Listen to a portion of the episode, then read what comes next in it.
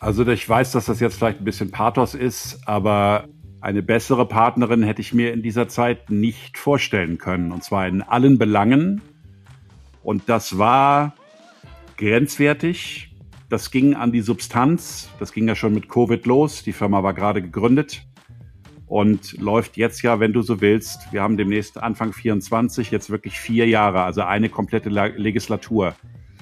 Und wir haben zwischendurch mal gesagt, also ich hätte jetzt auch Bock nach diesen ganzen Erfahrungen irgendwie mal so auf so einen Krisenstab im Außenministerium. Ich glaube, das könnte ich. So eine Gefahrenlage. Weißt du, wenn man, wenn man da so sitzt und sagt, äh, man muss jetzt irgendwie auf diplomatischem Parkett eine Lage beruhigen, hätte ich Bock drauf. Ich glaube, ich hätte jetzt auch das Rüstzeug dafür.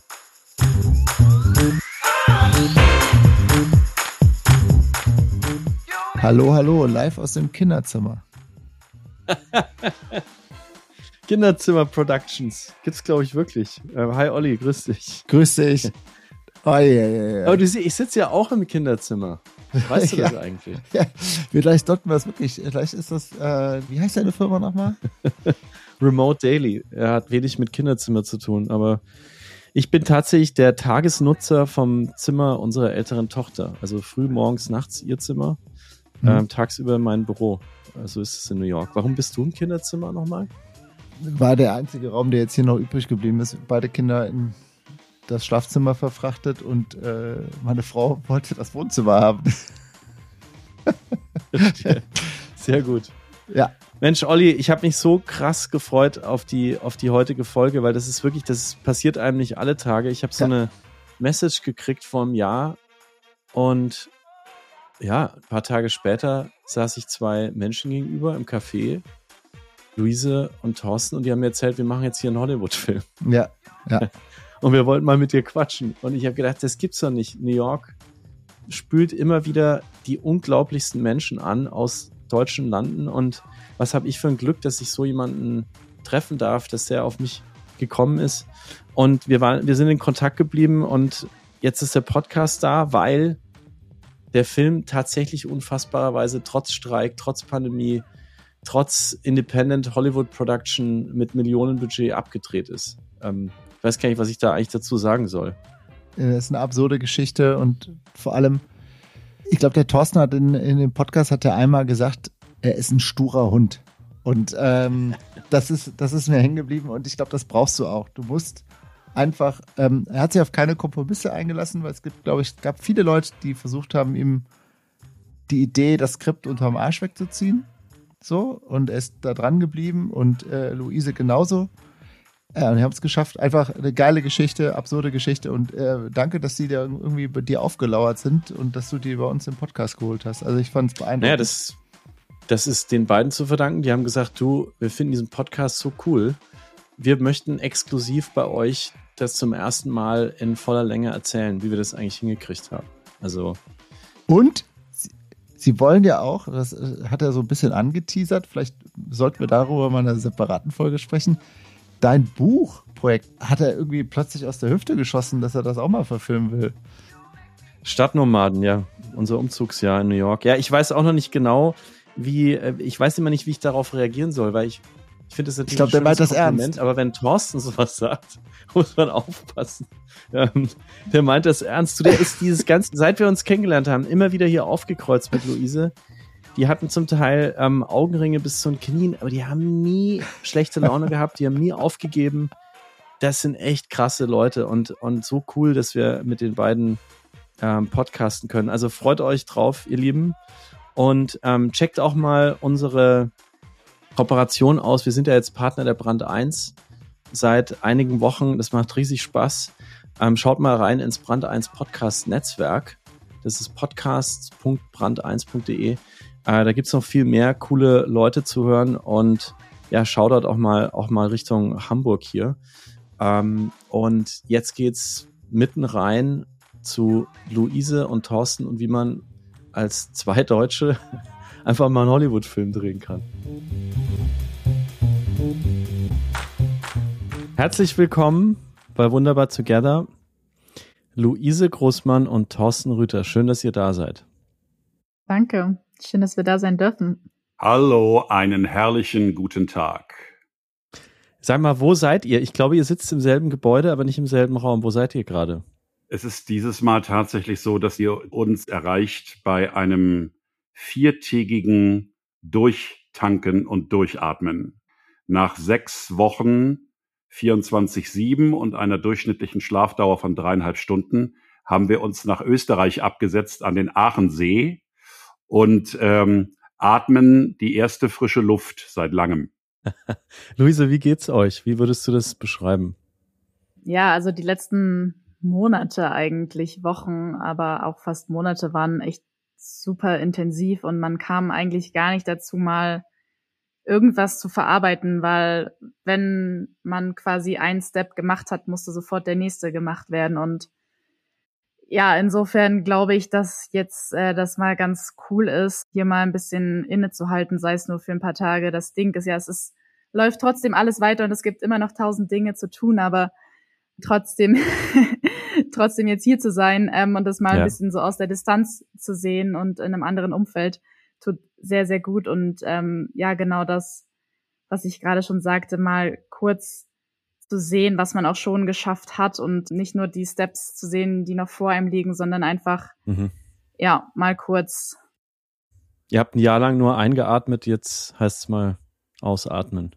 Ihr habt, ich bin ein bisschen ähm, aufgeregt, ein bisschen emotional in diesem Podcast, weil ich mich schon so lange so freue, mit euch zu sprechen. Mhm. Ich habe vor einem Jahr eine E-Mail bekommen, ziemlich genau, Sommer 22. Eine gemeinsame Bekannte, Kim, Shoutout an Kim Lena, hat Thorsten und mich zusammengebracht. Und Thorsten, ich habe die E-Mail nochmal rausgeholt, da stand drin, wir sind gerade in der intensiven Planung einer deutsch-amerikanischen Produktion. Also schon allein dieser Satz war, war elektrisierend, weil da stand so viel dran, da steckte so viel drin in dem Satz und der war gleichzeitig so höflich formuliert. Und dann haben wir uns getroffen und saßen uns gegenüber im Café hier in New York ein paar Wochen später und nach dem Gespräch hatte ich drei Gedanken. Erstens habe ich, ich war wahnsinnig glücklich, weil ich dachte, Wahnsinn, was ich immer wieder für Menschen treffen darf hier in New York. Zweitens habe ich mir gedacht, wenn ich Geld hätte, dann würde ich jetzt zum ersten Mal in meinem Leben Geld investieren. Und zwar in diesen Film, den ihr beide macht. Und drittens habe ich mir gedacht, hoffentlich schaffen die das und wir sitzen uns irgendwann bei Wunderbar Together gegenüber und können das feiern. Und das ist jetzt genau der Fall. Unglaublicherweise habt ihr es geschafft, Uppercut, eine deutsche Hollywood-Produktion, ganz alleine ohne Filmförderung, ohne Mogul im Hintergrund durchzuziehen. Und wer gerade beim Zuhören irgendwie einen Champagner in der Nähe hat, kann den jetzt einfach mal aufmachen, weil sowas äh, gibt es nicht alle Tage. Da können wirklich alle, die auch Leute, die irgendwie so Startups gegründet haben, in irgendwelchen Garagen einfach mal einpacken, kurz ruhig sein und wir können kurz mal auf euch anstoßen. Ähm, cheers, Thorsten und Luise, das habt ihr unglaublich großartig gemacht. Prost. Yes. Ich trinke jetzt mal ein hier. wow, ähm, wenn ich kurz was dazu sagen darf, wegen Emotionalität, es hat mich gerade auch sehr berührt, was du gesagt hast und schön, das zu hören. Ähm, und total toll, dass du irgendwie, ja, witzig auch an diesem ganzen Anfang eigentlich schon dabei warst und das irgendwie jetzt mit begleiten durftest und konntest. Und ähm, ja, ja, und das Schöne ist, ähm, dass du mich auch noch als höflich bezeichnet hast. Das ist ja äußerst selten der Fall. Ich komme normalerweise anders rüber. Aber ja, das ist in der Tat, das Verrückte ist das eine Jahr. Und das ist natürlich bei Filmprojekten, wenn man da mal ein bisschen in die Basisrecherche geht, also so gerade so Herzensfilmprojekte, da sind sechs Jahre, acht Jahre, das ist keine Seltenheit. Und ähm, das hat natürlich zu tun mit unserer wahnsinnigen Ungeduld und mit dem, mit dem Momentum, das jetzt auch durchziehen zu wollen und die Ärmel hochzukrempeln. Und es war ein fantastisches Jahr und ich habe das ähm, neulich meinem lieben Freund Jim Rakete, dem wunderbaren Fotografen, geschrieben. Äh, mhm. Dieses Jahr wäre ohne Companions, also Weggefährten wie Jim oder auch wie dich, lieber Felix, nicht möglich gewesen. Wir hätten, äh, glaube ich, die Sachen gepackt zwischendurch und haben dann aber solche Menschen in unserem Klein- und Großhirn behalten. Und deswegen sitzen wir jetzt heute hier zusammen. Warte mal ganz kurz. Hast du gerade gesagt, Thorsten, manche arbeiten sechs bis acht Jahre in einem Film? Ja. Das ist richtig? Das ist, ja, das ist durchaus keine Seltenheit. Wir haben äh, jetzt gerade einen wunderbaren Independent-Produzenten getroffen auf einem Filmfestival, Filmfestival, Cassian Elvis, der unter anderem The Butler produziert hat, einen ganz wunderbaren Film mit Forrest Whitaker in der Hauptrolle. Mhm. Ähm, da habe ich jetzt nochmal recherchiert. Dieser Film war an die zehn Jahre in der Entwicklung. Und das ist keine Seltenheit. Wow. Und Thorsten, du hast gesagt, du bist normalerweise nicht so höflich. Wie würdest du dich denn beschreiben? Wie warst du das letzte Jahr über so? Was war so deine, deine Nein, Grundhaltung? Man, man sagt mir nach, ich wäre nicht höflich, weil ich halt furchtbar groß, furchtbar schwer und furchtbar laut bin. Das ist einfach ähm, alles beieinander. und das ist dann, wenn, wenn Leute sich da manchmal so ein bisschen ähm, gebatzbenzert fühlen, sage ich immer, ähm, dann kommt das so rüber. Aber ich bin eigentlich so ein Seelchen, weißt du? Ja. True. Jetzt, wir gehen mal ganz nach vorne, weil diejenigen, die zuhören, wollen euch ja auch kennenlernen. Wie habt ihr euch beide eigentlich kennengelernt? Was ist eure Origin Story, Luise? Das ist auch jetzt schon wieder ein paar Jährchen her tatsächlich. Ähm, wir haben auf verschiedenen Projekten zusammengearbeitet, äh, damals noch auf ganz anderen äh, Ebenen. Äh, Thorsten hat viel in der Werbung gearbeitet. Ich habe teilweise als Model gearbeitet, aber auch als Journalistin. Und ähm, dann haben sich unsere Wege gekreuzt. Das ist jetzt, glaube ich, auch schon sechs oder sieben Jahre her. Und dann haben sich immer mehr gemeinsame Projekte entwickelt, äh, so dass wir, ich glaube 2019 war das, genau unsere Produktionsfirma zusammen gegründet haben, die Hello Moment Productions. Und dann angefangen haben, gemeinsam äh, fiktionale Stoffe zu entwickeln. Und äh, das war eigentlich so der erste sehr große Kickoff, den wir hatten. Das ist jetzt ja auch immer noch äh, die Firma, mit der wir jetzt auch den Film produzieren. Und genau, dann kam erstmal Covid. Tada! Aber ja, das war so, so der das Anfang. Das spielte sich in Berlin ab, oder? Die, eure, euer Kennenlernen. Also Genau, ich habe ich hab damals noch in Köln gewohnt. Ich habe noch in Köln gewohnt. Ich habe ja ähm, zuerst Sportjournalismus studiert an der Spoho in Köln und äh, da ja auch bei Pro7 und Vox äh, gearbeitet und äh, dann aber parallel mit Theater angefangen und bin ja dann direkt nach meinem Bachelor auf die Schauspielschule der Keller in Köln gegangen. Genau, das war so die die Phase in diesem Übergang äh, eigentlich, wo wo wir unsere Arbeit äh, intensiver geworden ist. Und dann ja, bin ich auch, glaube ich, erst war das Anfang 2019, als ich dann nach Berlin gezogen bin und ähm, genau, wir dann Nägel mit Köpfen gemacht Wo hast du in Köln gewohnt? Ich habe in, äh, in Brauns, nee, doch Braunsfeld, äh, eigentlich ziemlich in der Nähe vom, äh, vom Stadion, also von der Spoho quasi gewohnt, auf der Aachener Straße, genau. Ja, Spur war auch äh, eine sehr gute Zeit auf jeden Fall. Ich hat neulich jemand gefragt, wo würdest du hinziehen, wenn du jetzt nach Deutschland gehen würdest? Da habe ich gesagt, Köln oder Frankfurt. Das hat sehr große Augen äh, produziert bei meinem Gegenüber. Köln, großes Shoutout natürlich immer an Olli, äh, Parade Kölner. Aber äh, Berlin dann als Stadt, wo ihr euch begegnet seid. Und Luise, eine Sache hast du jetzt, weil du sehr bescheiden bist, ausgelassen. Dir ist ja der Sportjournalismus auch deswegen begegnet, weil du sehr intensive Sportlerin bist. Also du hast früher Stabhochsprung gemacht, habe ich gelernt. Und zwar richtig kompetitiv. Ein Sport, der, wenn ich immer, wenn ich zuschaue, kriege beim Zuschauen schon Höhenangst. Ich weiß nicht, wie viel Mut man eigentlich braucht, wenn man das erste Mal diesen Stab in die, in die Erde rammt und sich irgendwie auf sechs Meter, äh, wo die meisten noch nicht mal ins Wasser springen würden, aus der Höhe hochschraubt. Und du hast das gemacht und hast es dann aber aufgehört, ne? Genau, also ich habe das, ich habe, ich komme aus einer ähm, wenn man das so sagen will, schon Sportlerfamilie eher. Also meine Familie hatte früher jeder Sport gemacht und ähm, ich habe mit äh, Leichtathletik sehr früh angefangen, ähm, erst mit 800 äh, Meter, dann Siebenkampf und dann habe ich mich irgendwann auf ähm, Stabhochsprung spezialisiert und ja, das ist auf jeden Fall eine sehr intensive Sportart, weil ähm, genau sehr, sehr viel zusammenkommt. Äh, Technik, Koordination, äh, Kraft, Schnelligkeit, ähm, also sehr eine der wahrscheinlich komplexesten Sportarten, wenn man das so sagen möchte. Und ja, ich hatte sehr viel Talent, auch schon sehr früh. Also ich hatte eigentlich sogar meine Hochphase, als ich so 14, 15 war, war ich dann Bundeskader und habe ja zehnmal wow. die Woche trainiert und leider, wie sich wahrscheinlich später herausstellte, ein bisschen zu früh zu viel trainiert auch, ähm, so dass ich dann später festgestellt habe, dass mein Körper nicht so für diese krasse Belastung gemacht ist. Und ähm, ja, weil ich sehr viel verletzt war, leider dann schon mit 14, dann später auch noch mit 18. Also ich hatte leider ähm, dann sehr viele Verletzungen und das ist schon dann hart im Leistungssport, wenn man sich dann immer wieder zurückkämpfen muss, so dass ich dann mit 18 aufgehört habe. Und heute ist es natürlich für mich eine ganz tolle Sache, weil ich die Leistungssport-Vergangenheit habe, dann zur Kunst gewechselt bin und diese beiden Ebenen jetzt mhm. zu mergen, also zusammenzubringen, ähm, ist ähm, total spannend und natürlich jetzt auch für mich, ähm, wenn man das so sagen will, ein, ein Vorteil, den ich vielleicht mitbringe, weil ich ja meinen Körper sehr gut kenne, weil ich einfach mhm. super fit bin, weil ich wahrscheinlich innerhalb einer Woche in so gut wie jede Sportart äh, switchen kann und insofern finde ich es ganz toll, dass ich jetzt beide Welten äh, vereinen kann. Ja. Thorsten, warum hast du für Luise den Boxfilm Leberhaken geschrieben?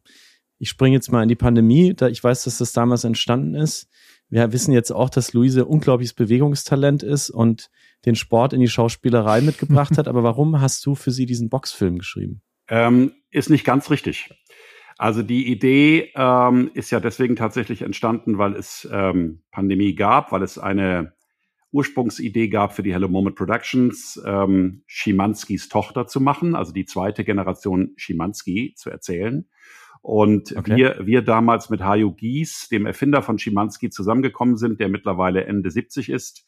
Und ähm, ich dort mit dieser Idee, die Luise als Schimanskis potenzielle Tochter, als die Schauspielerin dafür vorgestellt habe und der Hajo sie ganz toll fand. So ging es also los dann konnten wir dieses Format, das ein sehr großes gewesen wäre, natürlich Anfang 2020 nicht weitermachen.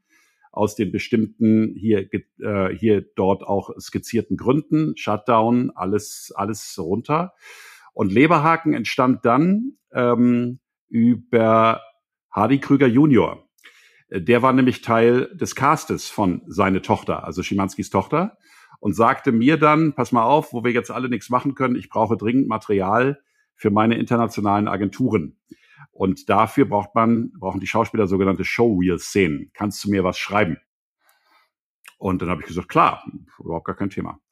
Und dann habe ich mich hingesetzt und habe eine Szene geschrieben eines desillusionierten, verzweifelten Boxtrainers in einem runtergekommenen Berlin-Weddinger Gym und habe gedacht, das wäre für den Hardy etwas, was ganz besonders ist, weil er sowas hat er noch nie gemacht. Und als das fertig war, habe ich dann Luise gefragt, weil wir ja nun alle am Ende des Tages nicht so wahnsinnig viel zu tun hatten, würdest du ähm, die Ansprechpartnerin oder Anspielpartnerin, so heißt es richtig, in dieser Szene für den Hardy geben? Dann hat sie das gelesen und hat gesagt, ja, würde ich machen, finde ich cool. Dann hat der Hardy das bekommen und sagte auch, finde ich super, ähm, aber warte mal. Und dann sagte ich zu Hardy, Hardy, wieso denn warte mal? Ja, das ist doch ein mega Setting. Äh, warum machen wir daraus nicht einen Film? Und dann habe ich gesagt, das ist irgendwie eine schöne Idee, nur mit anderthalb Seiten komme ich nicht 90 Minuten weit. So, und ähm, ähm, so begann dann das, äh, dass ich mich eines schönen Mittwochmorgen, werde ich nie vergessen, hinsetzte nach, äh, nach dem Zähneputzen. Das habe ich dann gerade noch gemacht, um 6 Uhr morgens und dachte, okay, mal gucken, wo dich das hintreibt, wenn du diese Geschichte, diese anderthalb Seiten jetzt ein bisschen größer fährst. Und als ich dann aufhörte, nach gelegentlichem Rotwein trinken, duschen, auch mal Zähne putzen zwischendurch, war es Samstagnachmittag und das Buch war fertig. So, wow. ja. Und ähm, dann wusste ich natürlich nicht, was das wert ist. Hab das dann Hardy und Luise gemailt und dann hieß es zeitgleich von beiden, wann können wir das machen? Und so, so, so äh, entstand quasi diese Geschichte, natürlich wissend auch, dass Hardy und Luise beide körperlich in absoluter Top-Verfassung waren. Sonst wäre das nicht gegangen. Wow. Du hast es ja gleich zur Spitze getrieben. Denn ihr habt nicht nur diesen Film dann gedreht, mitten in der Pandemie, in so einer Kammerspielatmosphäre, also zwei Kameras, ein Raum, total intensiv, nah aufeinander, aber dann doch im richtigen Abstand, dass keiner krank wird, eine riesen Herausforderung. Du hast aber auch noch es geschafft, deinen, einen deiner, glaube ich, Lieblingskünstler aller Zeiten anzuschreiben, den Gitarristen von Sting, Dominic Miller. So, ich meine, anschreiben, Fragen kostet ja nichts, aber das ist ja die eine Sache. Wie hast du es geschafft, dass der zugesagt hat? Das weiß ich nicht. Ähm, ich habe in der Tat äh, eine Info-Ad ähm, E-Mail angeschrieben und zwar nur deswegen, weil ich mir gesagt habe, du musst es versuchen. Und äh, Dominik war in der Tat ein Held meiner Jugend immer schon und dann später auch. Und als der Film fertig war, ging es um die sogenannten Endtitles. Das ist sozusagen der prominenteste Musiktrack bei einem Film. Das heißt, wenn die Handlung vorbei ist, gibt es in der Regel ähm, einen solchen Endtitles-Track. Und ich wollte eine Jazz-basierte Nummer haben. Und Dominik ist ja neben den Dingen, die er für Sting macht, einer der begnadetsten Jazz-Gitarristen weltweit.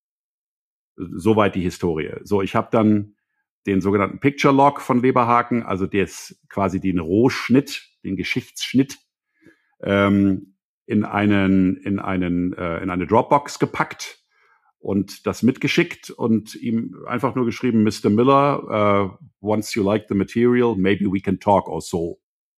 War an einem war an einem Freitag. Und dann habe ich äh, tatsächlich auch zu Luise gesagt, ähm, ich habe das jetzt gemacht, alles klar, da wird nie im Leben etwas kommen, aber ich habe es gemacht. So, fein. Und dann klingelt am Montag Mittag bei mir das Telefon um 12 Uhr und wieder eine, äh, witzigerweise wieder eine Kölner Adresse, 0221. Und das, es meldet sich jemand bei mir mhm. und sagt, mein Name ist XY. Ich bin der Manager von Dominic Miller. Ich sage ja. Äh, Sie haben, Sie haben, Sie haben meinen Künstler angeschrieben. Ich sage ja der soll für Sie Filmmusik machen. Ich sage ja. Es dauert fünf Sekunden und dann sagte der nur ganz trocken, ich kann es nicht ändern, er möchte es machen. So. das, das war die Geschichte. Und ähm, Ach, das ist auch so schön deutsch. Ja. Der Amerikaner hätte wahrscheinlich angerufen und gesagt, This is awesome, let's do it. Ja. Der Manager aus Deutschland, aus Köln ruft erstmal an, ich kann nichts machen, er will es machen, ja. Arbeit. Oh ja. Na, es, es ging, glaube ich, darum, dass natürlich klar war, ähm, dass wir hier ähm, mit, mit ähm, ich sage mal, pa Papierkügelchen auf einen, auf einen mhm. großen der Branche zielen. Und da ist natürlich normalerweise anderes Besteck gefragt, aber der Dominik mochte diesen Film und diese Geschichte wahnsinnig. Und er hat ihn mit seiner Frau gesehen und hat gesagt, das ist etwas, was mich interessiert. Ich springe jetzt weiter zum Filmfestival in Oldenburg. Also wir sind jetzt bei einer Sportjournalistin slash Schauspielerin und einem Werbefilmer slash Regisseur gründen zusammen eine Produktionsfirma und geraten durch einen, eine Zufallsidee in die größte Reise ihres Lebens, die sie mit dem Film Leberhaken heißt, hieß er ja damals und heißt er heute immer noch, äh, bevor er dann zum Hollywood-Film wurde, zum Filmfestival Oldenburg bringt. Ich war da noch nie, aber alles, was ich über dieses Filmfestival weiß, ist, ist so, es ist wahnsinnig wichtig äh, und alle sind da und alle gucken und alle wollen wissen aus der ganzen Welt, was da gezeigt wird. Luise, was ist denn eigentlich dann bei diesem Filmfestival Oldenburg passiert, als ihr da aufgeschlagen seid und gesagt habt, bitteschön, hier ist unser Leberhaken? Ähm, das Witzige war ja, wir waren ja der Öffnungsfilm und ähm, das, das Ding ist, alle, Oldenburg ist ein sehr besonderes Festival, würde ich sagen, weil es sehr intim ist und äh, Filmemacher aus der ganzen Welt dahin fahren. Man vergleicht das so ein bisschen mit dem mhm. Sundance in Amerika, was ja auch so komplett ab vom Schuss mhm. ist, aber halt unglaublich wichtig ist. Und äh, im Independent-Bereich ist es in Europa eins der wichtigsten Festivals. Und äh, deshalb kommen da nicht nur sehr viele Europäer, sondern auch Amerikaner und wirklich Menschen aus aller Welt dahin. Und ähm, dann mussten halt alle am Eröffnungsabend unseren Film sehen, weil sie nun mal alle da waren und äh, den Eröffnungsfilm mit alle Leute gucken müssen. Und das war für uns sehr, sehr aufregend, weil wir diesen Film zum ersten Mal fremden Menschen gezeigt haben und ja, dann mhm. tatsächlich da ganz tolle Resonanz bekommen haben. Also natürlich waren da bestimmt auch Leute dabei, die damit nichts anfangen konnten, aber das ist ja immer so, dass auch etwas ruhig polarisieren darf, sage ich mal. Also dass man ja auch keinen Mhm. Film macht, nur um 100 Prozent der Leute zu gefallen. Aber was halt Was auffällig heißt war, dass tolle schon, Resonanz? Hm? Kannst du ein Beispiel nennen? Was Ähm, heißt tolle also- Resonanz? dass zum Beispiel ähm, direkt an dem Abend noch Amerikaner zu uns kamen und gesagt haben, wow, that's amazing, uh, your performance is amazing, um, we love the intimacy of this film and also unsere Story war ja auch besonders, also diesen Film in drei Tagen gedreht zu haben und das hat die einfach begeistert, also sowas in drei Tagen auf die Beine zu stellen und wow, das müssen wir nach Amerika bringen. Also das war sozusagen der O-Ton dieses Abends bereits. Und nun ist das ja so, dass wir das ja auch von unseren amerikanischen Kollegen kennen, dass sowas dann öfter mal fallen gelassen wird und gerade bei einem Gin Tonic, Mhm. wow, that's great und man weiß natürlich immer nicht, was einem die Leute ins Gesicht sagen und was sie dann vielleicht hintenrum sagen. Das sind ja schon zwei verschiedene Sachen.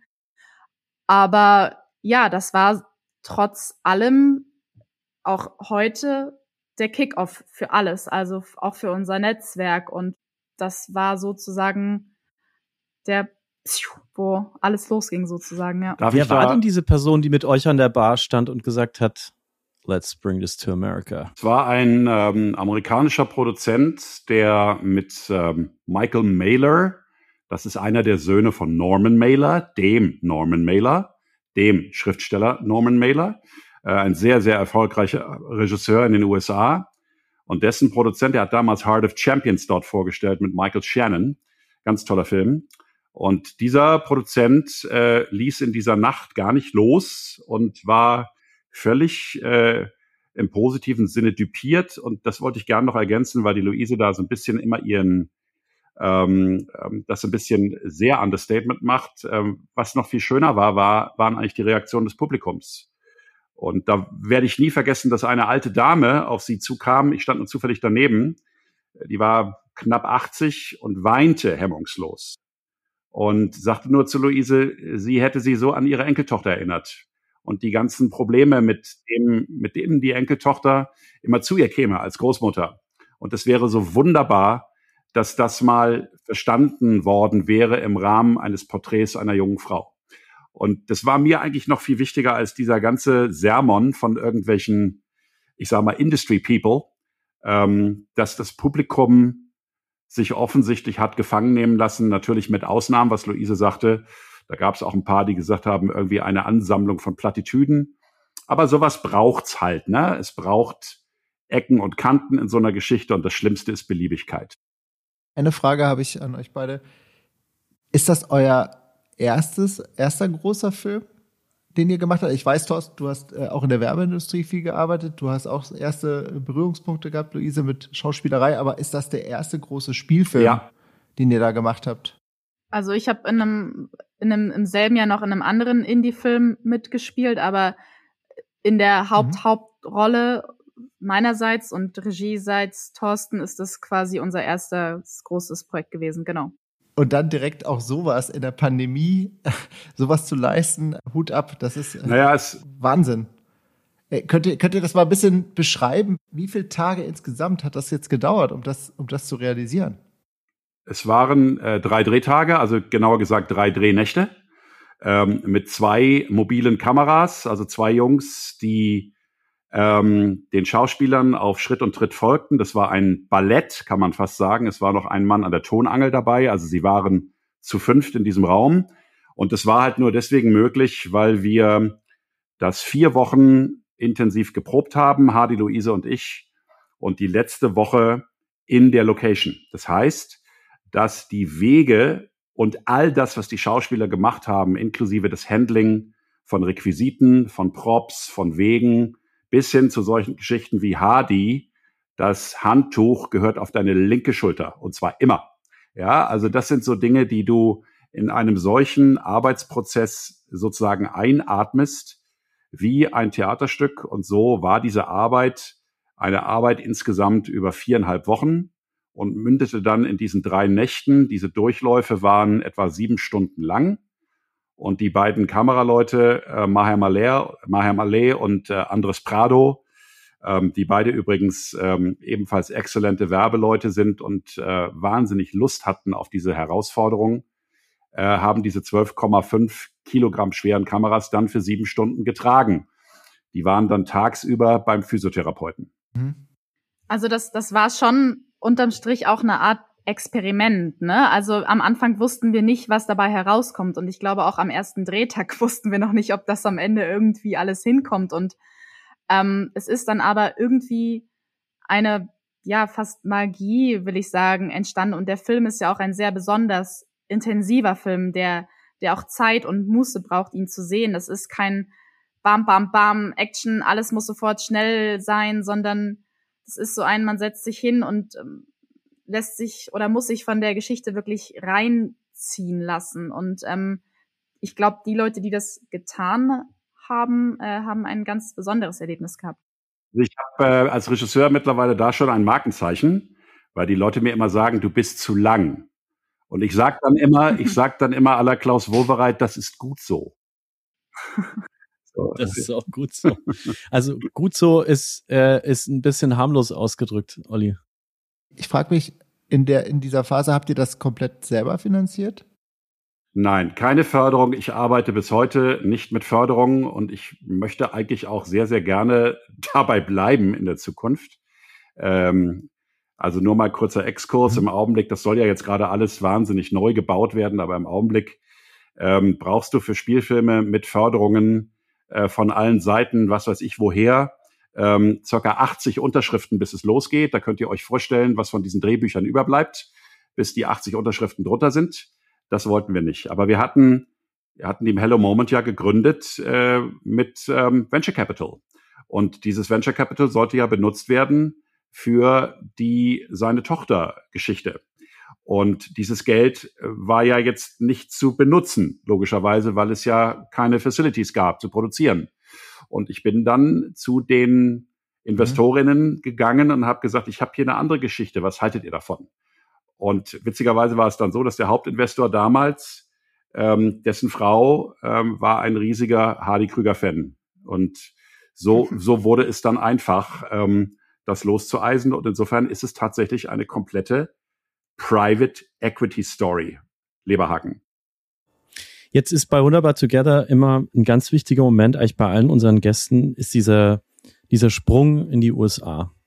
Wir, unsere Tagline ist ja die coolsten Deutschen in den USA und bei jedem Gast versuchen wir genau zu verstehen, wie hat es die Person geschafft, hier rüber zu kommen. Ihr habt jetzt, um wieder zu Luise zu kommen, den Gin Tonic in der Hand und habt gerade von ein paar begeisterten Menschen aus USA gehört, they should definitely bring this over.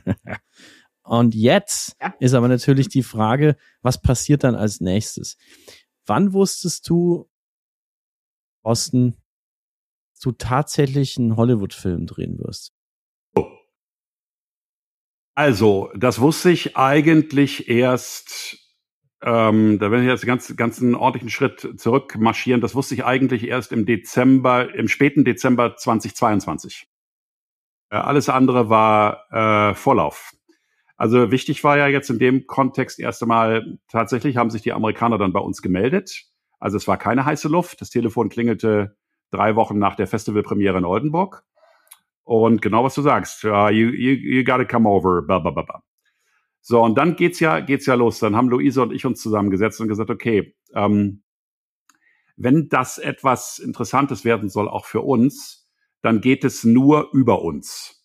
Ja, und das mhm. bedeutete für mich zunächst einmal, ich habe dieses Drehbuch wieder in die Hand genommen, diese 95 Seiten damals, und habe gesagt, okay, so kann das ja nicht bleiben.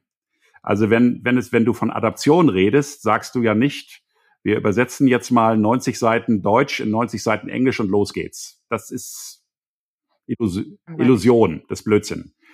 Also gehst du dann in Medias Res und sagst erstmal zu dem Produzenten, der dich da anruft, okay, mm, I gotta work on the script.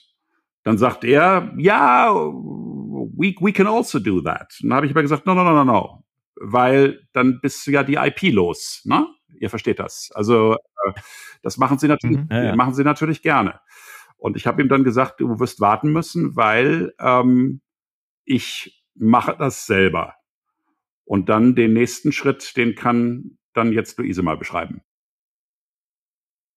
Man muss vielleicht dazu sagen, dass ich am Anfang gesagt habe, dass das totaler Quatsch ist und größenwahnsinnig und ähm, ich wirklich ähm, das jetzt absurd finde und dass wir das lassen sollten, weil das einfach, ich so, sorry Thorsten, ja, come on, das ist jetzt irgendwie ein bisschen übertrieben und ähm, also lass uns mal bitte irgendwie hier erstmal in Deutschland Fuß fassen und dann können wir weiter gucken, ne?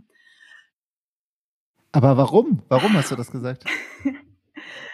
ja, doch Sportlerin. Äh, weil, weil es mir in dem Moment so absurd vorkam und ähm, ja klar, ich also dieses, ich glaube, ich komme auch aus einer Familie, in der man sehr rational ist. Das ist bei Thorsten Annes, ist ein guter Input für mich. Aber das ist ja schon auch, warum wir es am Ende nachher gemacht haben, ähm, weil man in Amerika sich ja mehr auf die Chancen fokussiert und wir uns in Deutschland vielleicht mehr auf die Risiken fokussieren. Und ich bin mhm. dann quasi mhm. ähm, über meinen äh, Schatten sozusagen gesprungen und habe mich äh, von Thorsten mitreißen lassen. Und man muss auch dazu sagen, dass der, Produ der besagte Produzent nicht der ist, mit dem wir es am Ende zusammen gemacht haben. Er war sozusagen nur die Initialzündung, die es aber brauchte. Also mhm. wäre wär er nicht da gewesen oder wäre diese Person nicht da gewesen, dann wäre das gar nicht losgetreten worden. Ähm, aber dann ging diese Reise halt los, dass wir, ja, okay, jetzt fahren wir mal nach New York und äh, treffen uns mal mit ihm und mit ein paar anderen Leuten und dann geht's los so, ne? Also dann sind wir da wirklich, ich kann mich noch an die erste Reise erinnern, so, so, keine Ahnung, so, ähm, ich will jetzt nicht naiv sagen, aber ähm, sehr euphorisch und mal gucken, was uns erwartet. Und das ähm, heute, wenn man daran zurückdenkt, ist das ähm, irgendwie total witzig, weil wir schon irgendwie dann auch diese Lust hatten und wirklich auch ganz tolle Gespräche mit Leuten hatten, aber das waren dann halt doch auch wirklich nur tolle Gespräche am Anfang. Also wo, wo dann irgendwie so, ja, hä, wie soll das denn jetzt funktionieren, war dann irgendwie die Frage irgendwann. Also vielleicht darf ich das, ja, darf ich kurz ergänzen, äh, lieber Oliver, ähm, äh, weil bevor ich das jetzt vergesse, ich habe dann Mitte November angefangen, im September war Oldenburg, Mitte November habe ich mich an das Drehbuch gesetzt und habe das ähm, dann mit einem relativ ganz klaren Fokus bis Ostern fertig geschrieben. Und der Fokus, und da bin ich sehr stolz drauf, bis heute an dieser ganzen Geschichte ist Neugier, Curiosity. Also Neugier von Menschen auf Menschen. Das war das, was mich angetrieben hat, weil das das große Problem ist in diesen Tagen, dass wir das nicht mehr haben. Wir alle nicht mehr miteinander. Und diese, dieses Grundmotiv hat dieses Buch getragen, witzigerweise. Es war dann relativ schnell klar, dass der neue Boxtrainer African American sein muss, weil das das Motiv Neugier aufeinander noch viel, viel stärker macht. Und es war auch klar, dass wegen der IP und wegen der German American Collaboration die Luise diese Rolle wieder spielen würde, weil ich natürlich als Marketingmann, und deswegen habe ich da eben eingegriffen, Olli, kannst du jetzt gleich reingehen, mich auch immer sofort für die Backstory interessiert habe. Das heißt, es bringt dir heute nichts, gerade bei diesen Märkten, Streaming und so weiter. Tolle Filme können alle machen. Entscheidend ist, dass da irgendetwas dahinter ist, was es interessant macht, was die Leute bewegt, was sie, mein Lieblingswort, verführt ähm, etwas zu konsumieren oder etwas in irgendeiner Form entgegenzunehmen für sich. Und mit diesem Drehbuch, das dann das erste Approval dahingehend bekam, dass die amerikanischen Partner, die wir damals hatten, sagten, that's really great. Und ich habe gespürt, das war nicht das klassische great, sondern das war dieses really great. Ähm, sind wir dann in den Flieger gestiegen äh, zum ersten Mal im Mai 22 und haben die ersten Gespräche geführt. Kann man sich das so vorstellen, das waren Leute, die wollten euch den Film so unterm Hintern wegziehen? Ja, das war das erste Produzententeam war so ein bisschen so drauf, ja. Also das waren Amerikaner sind äh, immer zunächst einmal, je nachdem, welche du triffst, erstmal am schnellen Geld interessiert. Und das bedeutet, ähm, ich nehme dieses Buch, mhm äh, ich schreibe da jetzt mal was rein, was ich geil finde. Damit habe ich dann 30 Prozent der IP oder mehr. Ähm, ich suche mir mal ganz schnell jetzt ein paar Schauspieler, mhm. die schnell zu kriegen sind. Dann holzen wir, holzen wir ein Team zusammen. drehen das runter und ähm, haben dann damit als Produzenten, als ausführende Produzenten unsere Kohle verdient. Und ob das dann irgendwann später irgendjemand sieht, ist scheißegal. Wenn es jemand sieht, habe ich ja noch ein paar Backend-Shares drauf, umso geiler.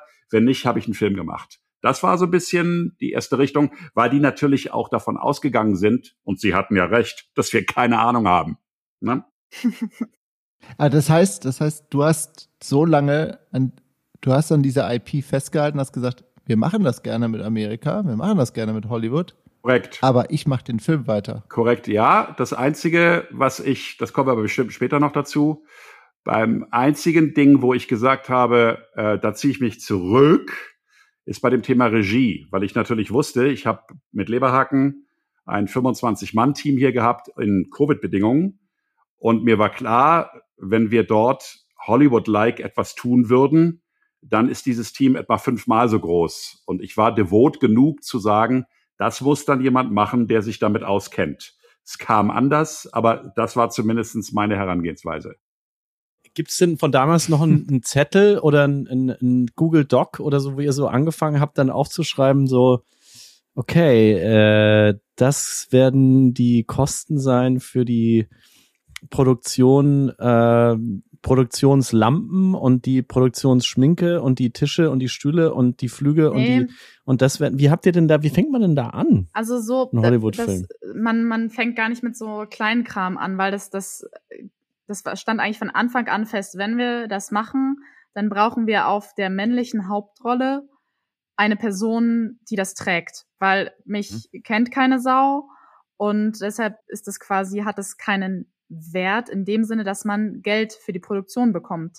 Insofern war es von vornherein klar, die erste und somit auch gleich schwierigste Aufgabe ist, ähm, ja, ein Star zu sein quasi und ähm, ah weil dieser Star dann diesem Film einen gewissen Wert gibt, weshalb Leute dann in diesen Film investieren sozusagen. Und das ist sozusagen der allererste Step, der vor allem steht, dass du quasi das Drehbuch, was dann Thorsten fertig geschrieben hat, irgendwie zu jemanden bekommst, der das liest. Das ist schon mal die allergrößte Hürde, weil äh, diese Stars und auch alle Schauspieler in Amerika ja Agenturen und Manager und Agenten haben und man die jetzt nicht so einfach anschreibt von wegen, hey, wir haben ja ein Drehbuch, weil die kriegen pro Tag 40 Drehbücher auf den Tisch. So, und man heißt Thorsten Rüther. Ja, das war ta tatsächlich. Schreibt gerne an info at. Nee, nee das lief da leider so ganz anders. Nee, das, das ist ähm, tatsächlich hatten wir dann, ähm, ist, ein, ist ein gutes Beispiel jetzt auch in der Reihenfolge als wir dann mit Matthew Berkowitz einig waren, das ist dann der Produzent in New York gewesen, der das mit uns federführend machte. Ein ganz toller junger Bursche, ähm, der die entsprechende Erfahrung auch schon hatte. Ging dieser Weg, und das geht ja dann immer in den USA über Casting-Direktoren. Das sind mit die wichtigsten Menschen mhm. überhaupt. Das sind Leute, die quasi Bücher und Schauspieler zusammenbringen und die ein wahnsinniges Geld kosten. Ja, also insbesondere wir haben dann auf Matts Empfehlung dieses Buch äh, Michelle Lewitt zugesandt in Santa Barbara, die unter anderem Transformers besetzt hat und solche Scherze. Und der Casting-Direktor respektive die Casting-Direktorin muss dann erstmal sagen, dass sie dieses Buch gut findet. Wir reden noch nicht von einem Schauspieler, sondern sie muss es erstmal okay. gut finden. Das dauert dann schon mal zweieinhalb, drei mhm. Wochen. Und dann kam der Rücklauf von Michelle Lewitt, ähm, die dann sagte, nicht that's great, sondern sie sagte that's interesting. Und das war ein Unterschied. Ähm, und dann trafen wir uns mit ihr in Los Angeles im Soho House. Das ist, war eine sehr denkwürdige Begegnung. Because, ein, das möchte ich zu Ende hören. Denk, Meinst du mit Thorsten denkwürdig? Ist Dramaturg im Interview. Thorsten hat jetzt einfach aufgehört zu erzählen. Das muss man sich. Und wir sehen uns ja hier per Video. Er hat einfach aufgehört zu erzählen und mal geguckt, was jetzt passiert. Ich wollte einfach, ich wollte einfach checken, ob ihr noch aufpasst. Verstehst du? wir hatten so ein paar Ideen für diese Rolle und wirklich gute, renommierte, tolle Schauspieler. So, und ich hatte dann, ich weiß es noch wie heute, eine, eine Limonade bestellt und dann sagte sie halt einen Namen. dem sie das jetzt vorliegen wollen würde. Und da fiel mir wirklich diese Limonade aus der Hand. Weil ich, ich, ich hatte an tolle amerikanische Schauspieler gedacht, aber nicht an Superstars. Hm? So, weil ich hatte ja dann auch das Thema Finanzierung und Numbers im Kopf und so. Und ähm, ich wollte ihr das dann eigentlich ausreden, weil ich gedacht habe, die lachen uns aus. Und dann sagte sie aber nein, ähm, das würde sie gerne probieren. Und da wir schon einen Vertrag mit ihr unterschrieben hatten, waren wir dann da in the game.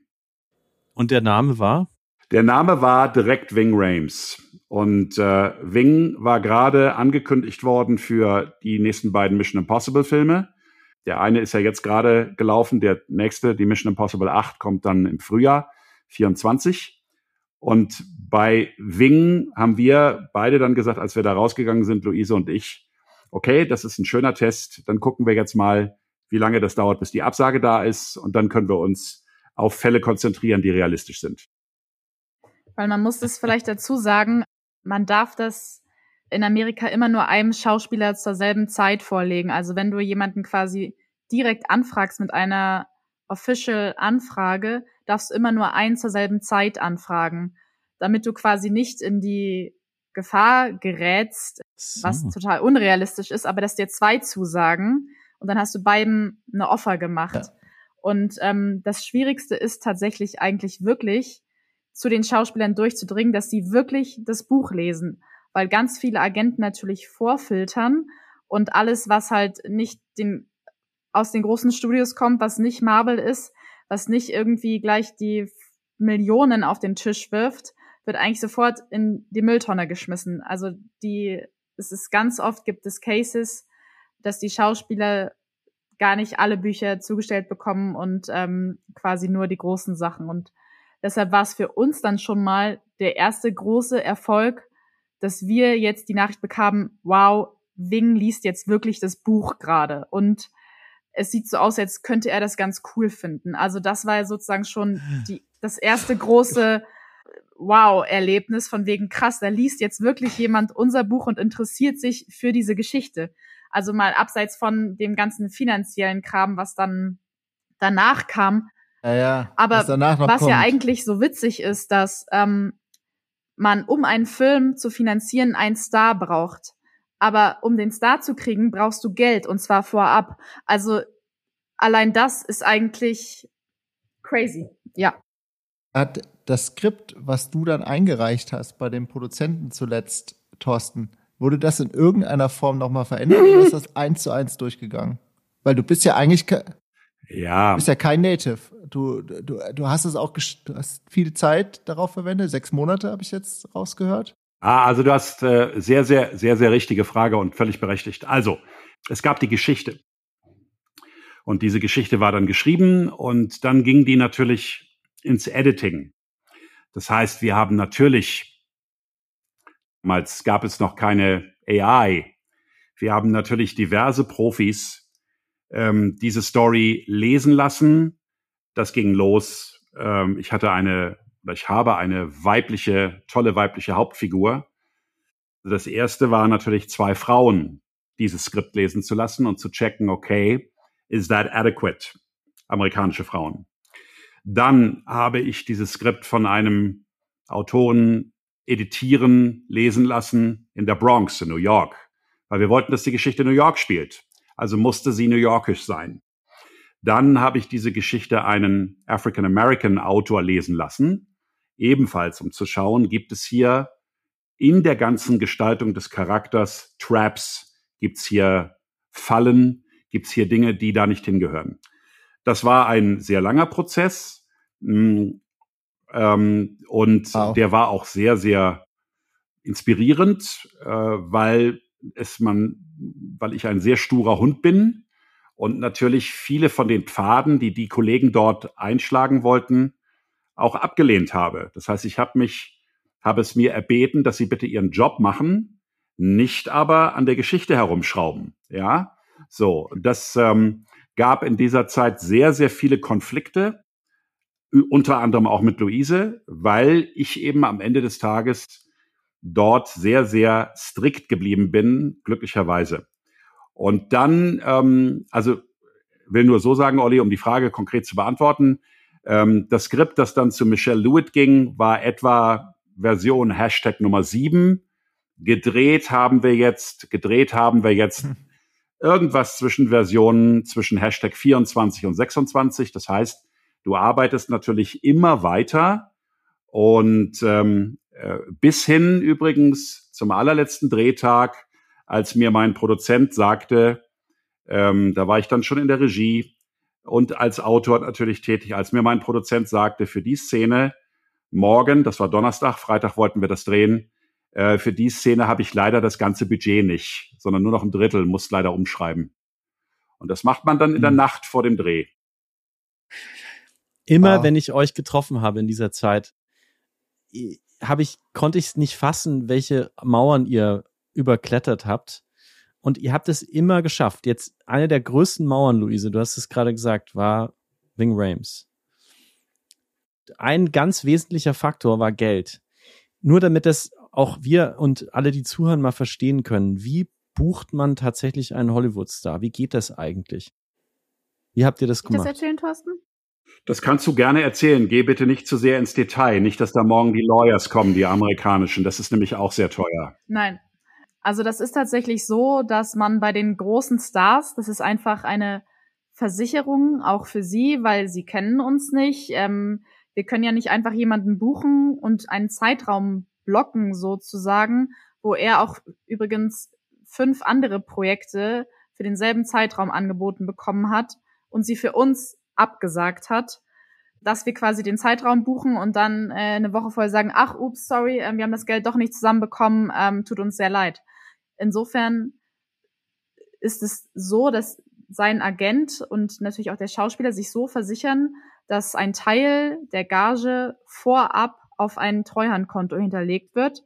Für den Falle des Falls, dass wir, wie gesagt, das Geld nicht zusammenkriegen und er dann eine Absicherung hat.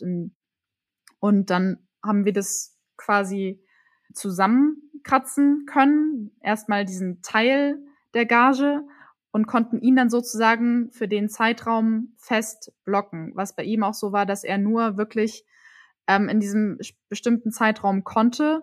Und wir dann gesagt haben, okay, so, jetzt wissen wir, das ist jetzt sozusagen der Drehzeitraum, also müssen wir jetzt quasi bis dahin dann noch das restliche Geld auftreiben. Aber wir konnten ihn sozusagen erstmal einlocken. Ja, dazu muss man sagen, dass die, dass die Kolleginnen und Kollegen Private Equity, also die Funder von Uppercut, natürlich mit uns das sehr intensiv diskutiert haben und wir mit dieser, das macht man dann gemeinsam, mit dieser Nachricht, wir können Wing Rames haben, ähm, übrigens dann auch nach New York angerufen haben, äh, bei einem Teil der Funder und gesagt haben, so, das ist jetzt die Situation. Und dann hat man uns, und das ist halt sehr toll gewesen in diesem Moment, ganz klar und deutlich gesagt, den dürfen wir nicht von der Angel lassen. Machen bitte. Ja, also das war sozusagen natürlich ein Konsens. Ähm, mhm. Da nutzt es nichts, jemanden die Pistole auf die Brust zu setzen, sondern da geht es darum, dass man im Konsens mit dem Team dann entscheidet, wir machen das oder wir machen es nicht. Wow. Habt ihr jetzt im Januar, habt ihr den Film endlich Nein, nein, nein, nein, nein, nein, nein, nein. Wir haben äh, angefangen mit Wing Rames zu drehen im April und haben jetzt vor genau vier Wochen ähm, den zweiten Block gedreht. Das heißt, es gab zwei Blöcke. Einmal neun Tage mit Wing Rames und einmal fünf Tage in New York, um diese sogenannte zweite Zeitebene zu drehen. Das ist jetzt ganz, ganz frisch. Okay. Oder was war aus eurer Sicht die größte Hürde oder das, was euch haben, wo ihr, gab es einen Moment, wo ihr gedacht habt, nein, jetzt kommt das auch noch. Wie sollen wir das schaffen? Also gab es einen Moment, wo ihr gesagt habt, nee, das schaffen wir nicht, wir geben auf. So ersteres gab es, glaube ich, mindestens an die 10 bis 20 Mal wirklich, dass man dachte, das kann doch nicht sein. Also ich sag mal so, das, was wir vielleicht ganz vergessen haben, vielleicht um es nur ganz kurz noch einzuwerfen, ist ja die Visa-Geschichte weil man kann ja nicht einfach nach äh, Amerika gehen und sagen, wir machen jetzt hier einen Film und kein Arbeitsvisum haben. Also haben wir das ja quasi parallel zu dem ganzen Wing-Prozess auch noch aufgegleist und wirklich, ich glaube, eine Woche vor Drehstart unser Visum abgeholt an der Botschaft. Also das lief ja quasi alles noch parallel und auch da wussten wir zu dem Zeitpunkt nicht, wie, also was wir auch da, also was das für ein Privileg ist, dass wir das am Ende bekommen haben und dass das echt auch hätte anders ausgehen können. So und wir waren halt wirklich ganz oft an den Momenten, dass sich Sachen in der allerletzten Sekunde ausgegangen sind. Also, dass es wirklich, wir schon so auf dem Zahnfleisch waren und dachten, scheiße, scheiße, ob das jetzt noch gut geht. Und es ist dann wirklich so am allerletzten Tag hat es sich dann gedreht und ähm, diese Situation hatten wir sehr, sehr oft. Ähm, aber ich glaube, wir haben nicht einmal gesagt, dass wir jetzt aufgeben oder dass das nicht sein soll. Das war, glaube ich, das, warum wir es durchgehalten haben, dass wir immer wieder neue Gründe mhm. gefunden haben, wie es doch noch gehen kann. Also uns, man hätte, man hat uns wirklich, ja.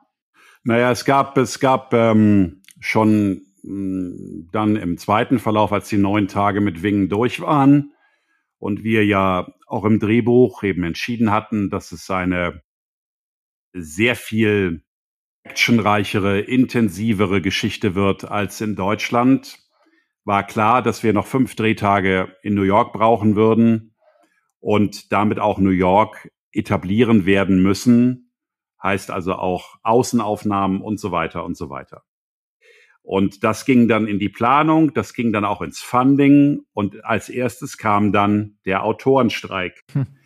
Das betraf uns nicht, weil ich ja das alles selber geschrieben habe, aber wenn durch die Presse geht, dass in Hollywood irgendwie Riot ist und Autorenstreik, dann sagen deine Funder, insbesondere in Deutschland, dir, nee, Moment, Moment, jetzt müssen wir erstmal warten. Hm? Also es ist ja sowieso in der Bundesrepublik Deutschland das Funding, insbesondere auf äh, Kulturprojekten, sehr, sehr ausgeprägt. Ironie off. Ähm, und ähm, ähm, da war dann plötzlich natürlich totales Sand im Getriebe. Dann haben wir das ein Stück weit wieder ins rechte Licht drücken können und waren dieser Produktion in New York dann sehr, sehr nahe und hatten alles beieinander, also die entsprechenden Finanzmittel. Und dann kam, ja, der Schauspielerstreik. Das betraf uns dann allerdings sehr, weil äh, wir hatten mittlerweile für diesen fantastischen zweiten Layer, also diese zweite Zeitebene in diesem Film, immerhin eine Golden Globe-Gewinnerin noch gewinnen können mit Joanna Cassidy, äh, 78-jährige Hollywood Diva, die neben Harrison Ford im Original Blade Runner gespielt hat, und Jordan E. Cooper, Wow. der so ein bisschen als der neue Eddie Murphys Amerikas gehandelt wird. Wenn wir oder wenn ihr ihn dann alle mal später im Film seht bei Uppercut, dann wisst ihr auch warum. Also diese beiden Zusagen waren auf dem Tisch, nur die Kollegen durften nicht drehen. Ähm, was dann wieder dazu führte, dass die Funding-Zusagen zurückgezogen wurden. Naja, ist ja klar. Und ähm, dann sind wir nach Amerika geflogen, weil es dann, ich habe dann gesagt, Luise, wir müssen jetzt hin, weil es dann die Mehr gab von einem sogenannten Interim Agreement. Das hieß dann in der Presse Waiver. Das heißt, Independent-Produktionen, die nicht ähm, von großen Studios finanziert werden, respektive von den Mitgliedern einer bestimmten Produzentenallianz in den USA, da gehört auch Netflix zu, Amazon, alle diese Leute, die großen Streamer, die, so sagte man uns, so wurde es in der Presse verlautbart, würden sehr, sehr einfach diesen sogenannten Waiver bekommen. Den dachten wir uns, holen wir uns dann schriftlich mal ganz schnell, dann würden diese Fundingmittel schon wieder freigestellt werden. So. Was dann passierte, als wir in New York ankamen, kann Luise dann mal berichten, wie es dann also um diesen Waiver bestellt war. Ja, also was wir dann nicht wussten, dass es dort äh, offenbar eine Warteliste mit äh, abertausenden Projekten gibt, die sich natürlich schon alle für dieses Agreement oh. beworben haben. Ähm, und es diese Leute natürlich ja gerade den Fokus wo ganz anders haben, und zwar auf den Streik und auf die Verhandlungen, was ja ähm, kurzer Einwurf ultra wichtig ist, was die gerade machen und wofür sie sich auch einsetzen. Und das ist ganz toll ist, dass die auch so eine starke Gewerkschaft in Amerika haben. Aber demzufolge gab es natürlich weniger Leute, die diese Anträge bearbeitet haben. Und das heißt, wir hatten keine Ahnung, wo wir auf dieser Liste stehen, ob äh, überhaupt das, also man sagte so, irgendwo wurde so, ähm, stand im Raum, ja, so drei bis vier Wochen könnte das dauern. Nur bei uns waren dann auch schon, ich glaube, dreieinhalb Wochen abgelaufen und wir hatten auch dann, irgendwann muss man ja auch anfangen zu planen dann, ne? Man muss ja Teams buchen, man muss Locations scouten und da war das dann schon so, dass wir haben Joanna Cassidy mit bei uns im Cast, hat Thorsten erwähnt, und sie ist sehr engagiert in der SAG und hat dann auch ein paar Telefonate gemacht, um eventuell mal nachzufragen, ob man dann unser Projekt sich mal angucken könnte, weil mehr Independent als wir geht ja nicht. Und Thorsten hat dann noch ein paar sehr wirklich äh, emotionale E-Mails geschrieben und dann hatten unsere New York Producer noch ein offizielles Pre-Production Meeting mit der SAG, so dass man dann irgendwann absehbar war oder wir dann auch davon ausgingen, dass wir das schon bekommen jetzt, also zum Drehstart am Montag. Aber die offizielle, offizielle Freigabe kam dann am Freitagnachmittag. Und da waren noch keine, keine Schauspieler gebucht, weil die Agenten der Schauspieler nicht auch nur, auch nicht präventiv oder sozusagen schon mal im, im Voraus durften sie nicht einen einzigen Punkt der Verhandlungen vorher führen. Das heißt, Jordan und Joannas Agenten und unsere Produzenten mussten dann quasi über das Wochenende innerhalb von 36 Stunden diese Deals eintüten. Es ist gelungen. Wie das gegangen ist, weiß ich nicht. Ich stand da ein bisschen nur am Zaune. Aber am Ende des Tages war es auch dort so, dass eine starke Geschichte alle Mauern einreißen kann und sowohl Jordan als auch Joanna wollten das unbedingt spielen, haben auch, was ihre Fees angeht, dort auf ein gerüttet Maß an Geld, ja, sagen wir mal, ja, also man konnte sie halt holen. Thorsten, wie viel Geld hat denn jetzt am Ende dieser Film verschlungen? Das darf ich nicht sagen, das würde ich auch nicht sagen. Das ist abgesprochen mit meinen Private Equity Investoren. Und äh, das ist eine Thematik, die werden wir für uns behalten, weil wir natürlich gerade deswegen, weil wir hier keine Steuermittel verfeuert haben, mhm. auch nicht den Transparenzbogen fahren müssen, den die geförderten Projekte fahren müssen. Warum ist das so schwer darüber zu sprechen? Das, das ist ein Punkt, dass die Investoren ähm, zum Beispiel in einem solchen Fall mit dir Verträge machen und ähm, eine strikte Vertraulichkeit vereinbaren. Das sind ja auch mhm. Investoren, das ist ja kein Geheimnis, wer das ist, die zum Teil sehr prominent sind in der deutschen Wirtschaft und die einfach ganz klar uns gesagt haben, das spielt keine, spielt keine Rolle. Jetzt habt ihr gesagt, ihr sprecht nicht darüber, wie viel das Ganze gekostet hat. Man kann aber davon ausgehen, dass das in die Millionen geht mit Hollywood-Stars, New York, LA. Aber ihr sprecht darüber, wer euch das Geld gegeben hat. Finde ich super cool, gerade auch aus deutsch-amerikanischer Sicht. Hier ist man ja immer ganz groß mit seinem Namen vorne dran, wenn man Philanthrop ist und sowas unterstützt. In Deutschland viel weniger. Wer sind denn die Menschen aus Deutschland, die ihr da mal hochleben lassen könnt und die uns allen jetzt diesen Film ermöglicht haben? Luise? Also, ähm, das ist wirklich eine ganz, ganz große Freude und wir sind auch unglaublich dankbar, dass diese Menschen schon so früh an uns geglaubt haben. Und äh, das war allen voran auch die Familie Achleitner mit äh, Paul Achleitner und Ann-Christine Achleitner. Paul ist äh, ehemaliger Vorstandsvorsitzender der deutschen, des Aufsichtsrats der Deutschen Bank. Ist das richtig, Thorsten? Ja. Ja. Ähm, genau. Und ähm, die beiden haben wirklich sehr früh an uns, an unsere Vision geglaubt. Ähm, wirklich damals, als noch kein Wing Rames stand und gar nichts.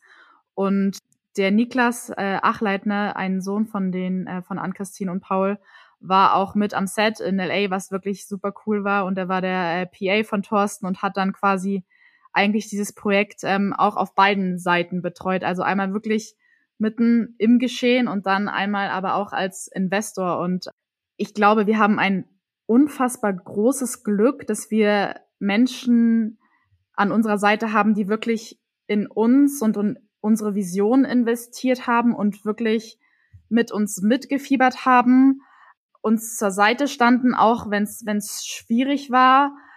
Da zu nennen auch ein Jörg Hellwig, ähm, der wirklich immer ein Berater war und zu dem man auch gehen konnte, wenn es irgendwie mal scheiße gelaufen ist und der einen aufgebaut hat und gesagt hat, ey, kommt, wir schaffen das schon. Und ähm, ich glaube, das ist etwas ganz, ganz Besonderes, was wir für Menschen versammeln durften.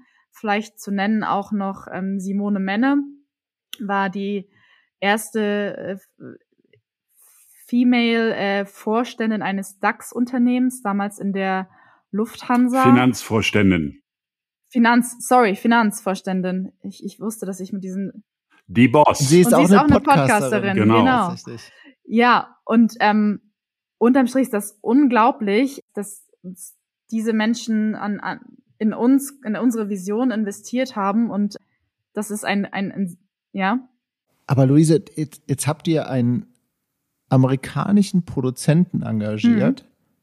der, der euch dann deutsche Investoren nee, nee. organisiert hat? Oder wie, wie ist das? Nein, also, also da ähm, musst du die, nee. musst du die Investoren dann schon selber organisieren. Also das machst du schon. Es geht ja, die Amerikaner waren zuständig für die Infrastruktur, für das Produzieren, okay. für das Aufgleisen. Aber das Funding, das ist natürlich immer eine Geschichte, die insbesondere natürlich die Menschen zu stemmen haben, die ursächlich sind für das ganze Projekt. Und so ein Projekt kostet ja schon immer das erste Geld, wenn du es entwickelst. Na, wir reden ja nicht von Dreh, sondern wir reden ja von ganz, ganz viel Entwicklung. Und in der Tat ähm, ist es halt wahnsinnig interessant. Ähm, die Luise hat Jörg Hellwig erwähnt. Das ist ein Mann, der von Lanxess gekommen ist, also Chemie gemacht hat ähm, dort in einem sehr hohen Rang überall auf der Welt tätig war. Und das sind natürlich Leute, die dann, wenn du sie findest, mit dir gemeinsam auch so etwas machen und es auch gestalten können. Und wenn du dich an diese Leute anlehnen kannst, Paul Achleitner ist eben erwähnt worden als ehemaliger Aufsichtsratschef Deutsche Bank, dann weißt du natürlich auch, dass bei einer solchen Qualität in der Mannschaft deine Vision nicht ganz so scheiße sein kann. Und das hilft, ähm, hilft in solchen Momenten natürlich kolossal, ist gar keine Frage. Mhm. Und gibt es auch Menschen in Amerika, die euch Geld gegeben haben? Es gibt Menschen in Amerika, die ähm, sehr intensiv ihre Leistungen ähm, unentgeltlich in dieses Projekt eingebracht haben, sonst wäre es gar nicht zustande gekommen. Ich nenne da mal den dreifachen Oscar-Gewinner Jim Rigel, den wir bei uns im Team haben als Executive Producer. Jim hat, hat diese Oscars gewonnen für die Spezialeffekte von Herr der Ringe und ist jetzt im Range eines Produzenten in Los Angeles tätig mit seinem Partner Steven Castor, der wiederum ehemaliger Manager des ähm, ähm, Schwergewichtsweltmeisters im Boxen Michael Moorer ist. Also insofern kommen dort wieder Disziplinen zusammen. Diese beiden Leute haben wir sehr, sehr früh getroffen. Sie haben uns sehr, sehr früh ihre Unterstützung zugesagt, weil sie das Projekt so toll fanden. Und sie sind jetzt im Augenblick, sie sind jetzt im Augenblick in Hollywood, wenn du so willst, unsere wichtigsten Spin-Doktoren. Und äh, um den nächsten jetzt noch zu nennen, der sozusagen das Scharnier ist zu unseren deutschen Investoren, das ist der Kollege Josef Brandmeier, der mein Finanzproduzent ist also er ist einer der erfahrensten Filmstrukturer, die es gibt in Deutschland, war jetzt Mitproduzent der letzten beiden Schule der magischen Tiere Filme, ist bestimmt ein Begriff, waren die jeweils erfolgreichsten, an der Kinokasse erfolgreichsten Filme, ich glaube von äh, 2021 und 2022. Ähm, das ist natürlich ein Team, das dann eben entsprechend auch für Kredibilität und für Nachhaltigkeit steht. Luise, wir springen zurück ans Set. Mhm. Ihr seid aus Deutschland gekommen und jetzt habt ihr plötzlich, ihr macht plötzlich einen Hollywood-Film. Was hat ich, was hat dich am Hollywood am meisten überrascht? Du bist als deutsch-amerikanische Boxerin ja in dem Film unterwegs und du hast den sportlichen Background, das haben wir besprochen. Du hast auch Erfahrungen mitgebracht. Aber plötzlich bist du am Hollywood-Set. Was, was war für dich da das größte neue Learning? Was hat dich am meisten umgehauen? Also das, das Spannende für mich war ja, dass wir wirklich, also dass ich ja nicht nur Schauspielerin auf dem Projekt bin, sondern auch Produzentin. Und dadurch, dass ich dieses Projekt ja über Monate begleitet habe, gab es zum Beispiel für mich in dem ganzen Prozess vorher auch gar nicht das, ich setze mich jetzt hin und lerne das Drehbuch. Ich habe das irgendwie war das da. Das war irgendwie einfach so in mir. Ich, ich wusste alles, ich konnte alles und ich habe das zu meiner großen Freude, als ich dann den ersten Tag am Set war, sofort genießen können irgendwie. Also da war jetzt auch kein Druck.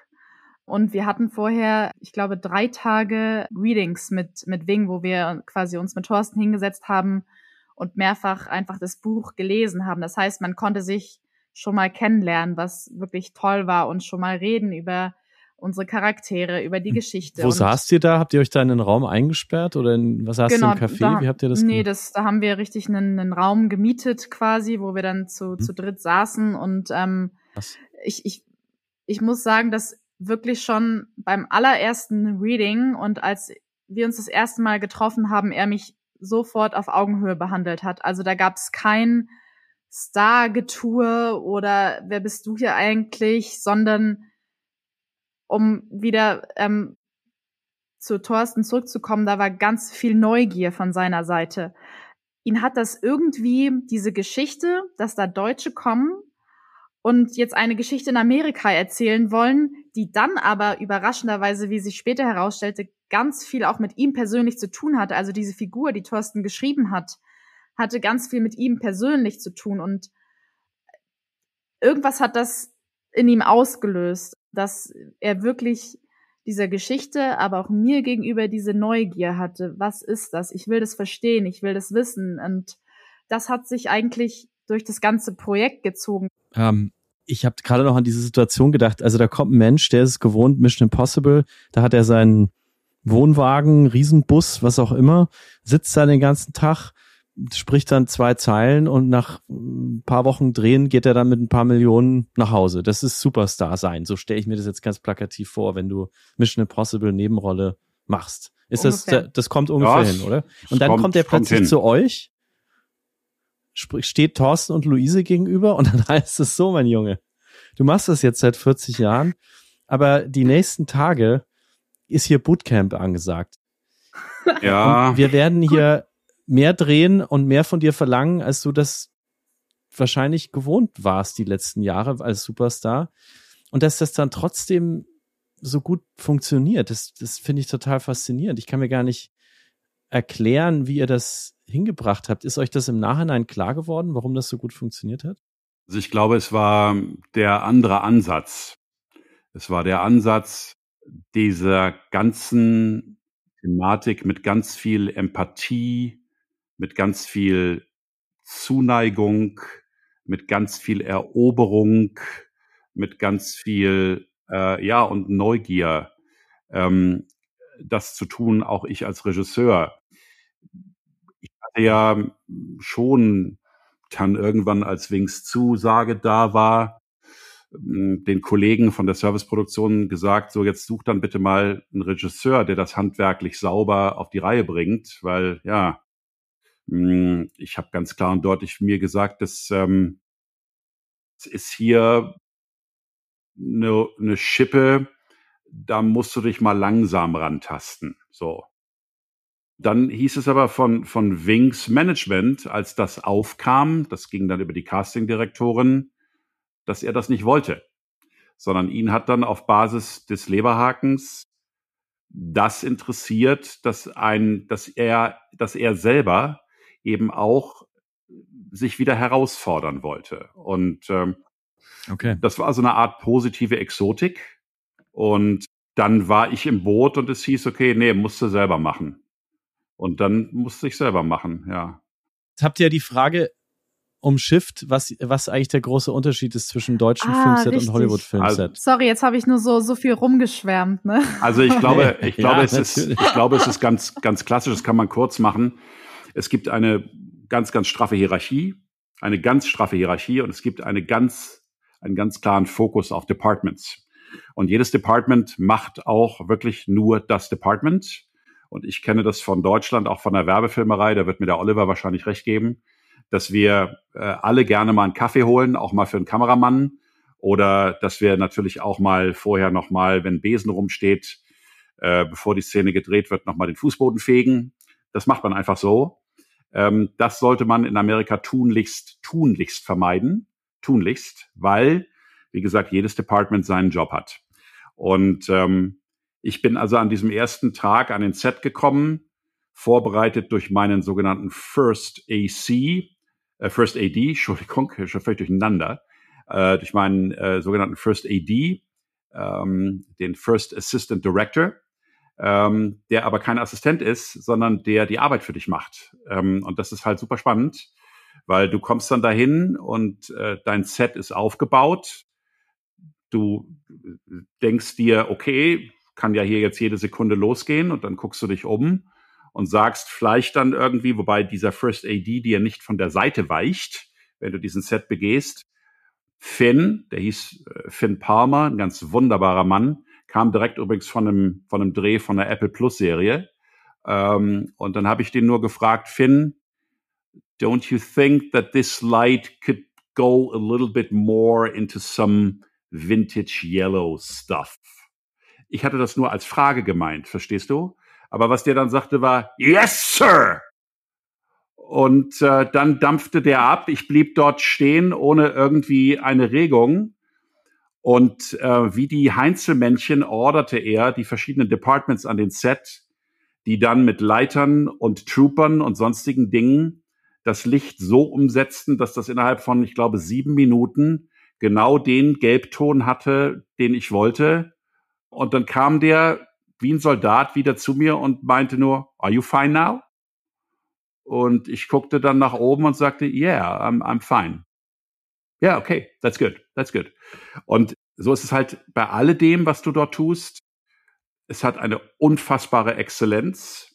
Es hat eine unfassbare Dynamik, eine wahnsinnige Schnelligkeit, eine herausragende Auffassungsgabe und, und das ist das Allertollste gewesen, es kommt dann irgendwann der Moment, an dem der First AD das Team One an den Set ordert. Und das Team One sind die Schauspieler. Und wenn das Team One an den Set kommt, ist es mucksmäuschen still. Und dann darf der Regisseur mit den Schauspielern die Szene besprechen. Und egal, ob er das zehn Minuten tut oder, und das ist mit Wingen durchaus vorgekommen, 70 Minuten die bleiben mucksmäuschen still. Und die bleiben da stehen, wo sie stehen. So lange, bis der Regisseur sagt, okay, we can shoot. Und das war eine einmalige Erfahrung, weil das schafft dir den Raum, eine ganz, ganz intensive Atmosphäre aufzubauen. Das hast du doch zum allerersten Mal gemacht in, in dieser Größe, oder? Wie hast du ja. dich selbst denn darauf vorbereitet? Also so ein Dreh zu begleiten? Ja, klingt jetzt doof, aber es war intuitiv. Äh, da ich, da ich wusste, durch die Vorbesprechung mit meinem Team, dass die alle über diese wahnsinnige Exzellenz verfügten, habe ich denen eigentlich nur gesagt, was ich wollte. Und dann haben die das gemacht. Und dann habe ich meinen Schauspielern gesagt, wie sie diese Szene ausfüllen sollen und was für eine Atmosphäre sie kreieren sollen. Und dieses ganze Feld der Beschreibung der Atmosphäre lag auf diesem Set und der Wing und die Luise haben sich offensichtlich sehr, sehr wohl gefühlt. Ähm, es war für die amerikanischen Kollegen eine völlig ungewöhnliche Erfahrung, weil die meisten US-Regisseure sehr, sehr autoritär sind, das mal sehr zurückhaltend ausgedrückt. Und ich natürlich, weil ich es musste, und weil ich es wollte, einfach sehr, sehr stark auf Teamplay gesetzt habe. Und dadurch kam, glaube ich, ein wenig diese Magie zustande.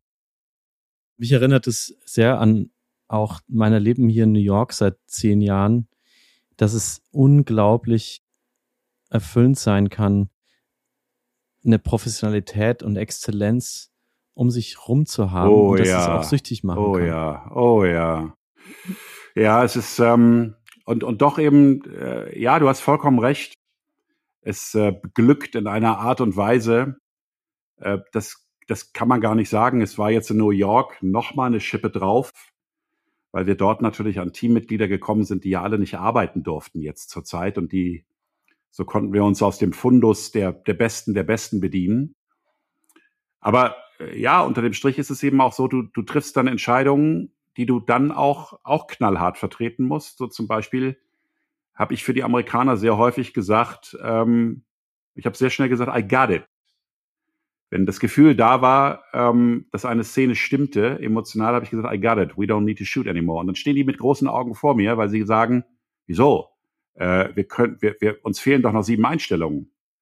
Und dann habe ich aber, sagen wir mal, für mich auch aus der Werberei, das wird Olli wieder kennen, die Essenz. Ne? Also das kennen sie halt nicht, ähm, dass du in Essenzen arbeitest, dass du nicht in großen Eintöpfen arbeitest, wo du dann im Schnitt irgendwann mal eine Karotte raussuchst, sondern dass du sagst, wenn ich eine Essenz kriege, dann werde ich die im Schnitt auch nehmen.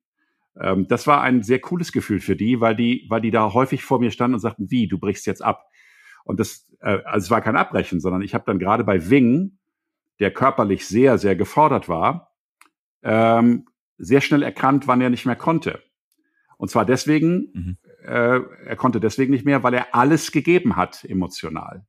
Und es ist dann ein total falsches Signal zu sagen, ich drücke die Zitrone jetzt so aus, dass der morgen überhaupt gar nichts mehr hat, weißt du?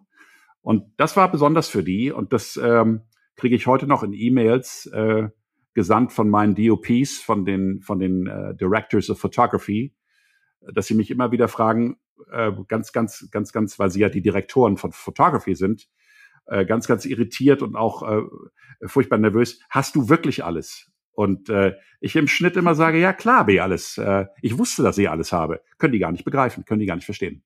Und das mögen die Schauspieler natürlich wahnsinnig gerne, weil die nichts mehr hassen, als ähm, 70 Takes zu drehen. Ja, weil spätestens ab dem zehnten ist ja ist das Leben raus, würde ich behaupten. Und träumt ihr euch jetzt nach Hollywood? Also seid ihr jetzt süchtig geworden und macht weiter, Luise?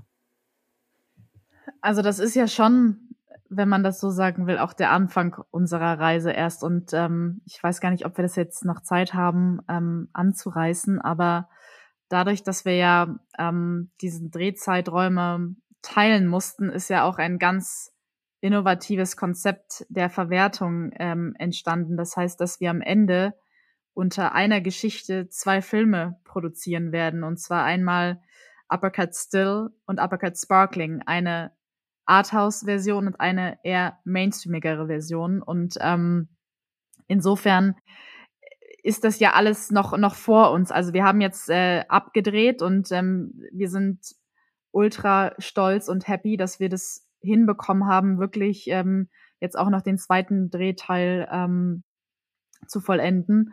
Und ähm, jetzt wird natürlich parallel alles äh, fein getuned. Der Uppercut Still ist ja schon fertig und der Sparkling hatte, äh, ich glaube, heute äh, ist, ist der letzte Schnitt gemacht worden. Also heute ist quasi der, der Wow. Final, der, der, der sogenannte Picture Lock. Das heißt, die, der Rohschnitt ist sozusagen fertig.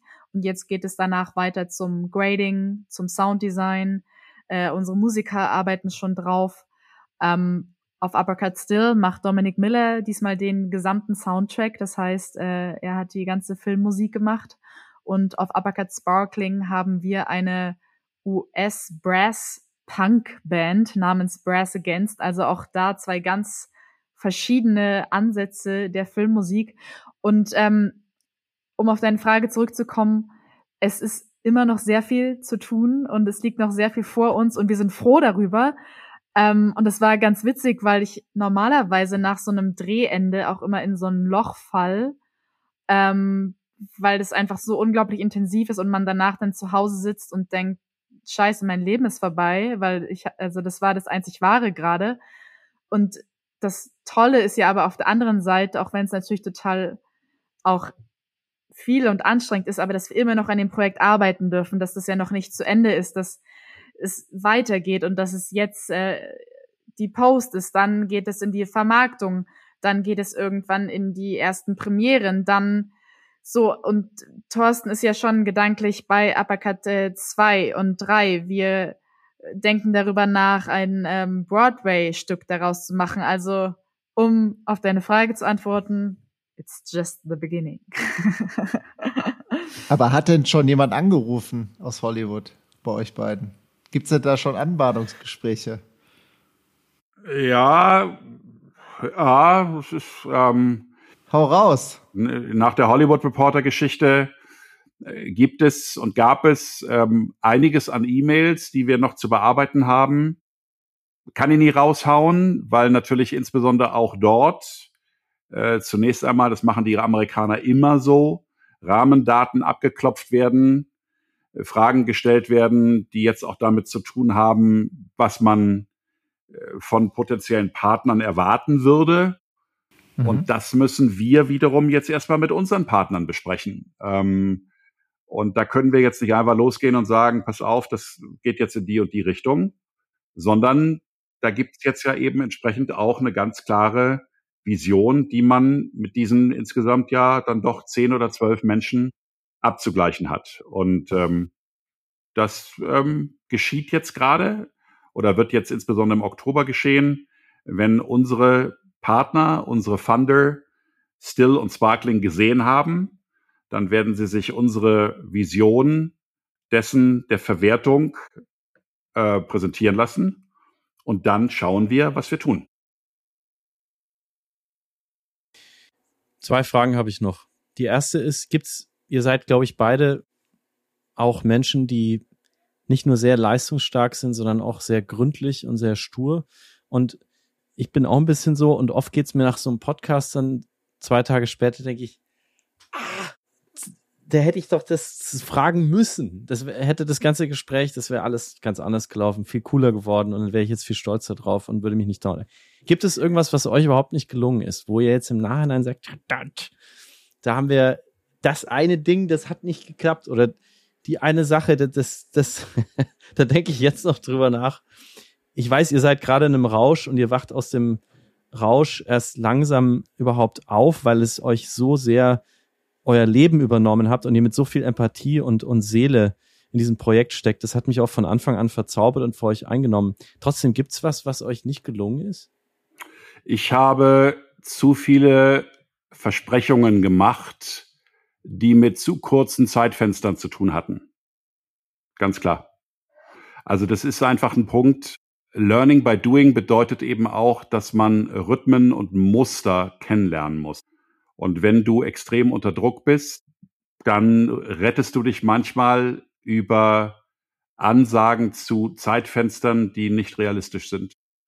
Und wir haben ja äh, dieses ganze Thema innerhalb von nicht einmal zwei Jahren realisiert, was irre schnell ist.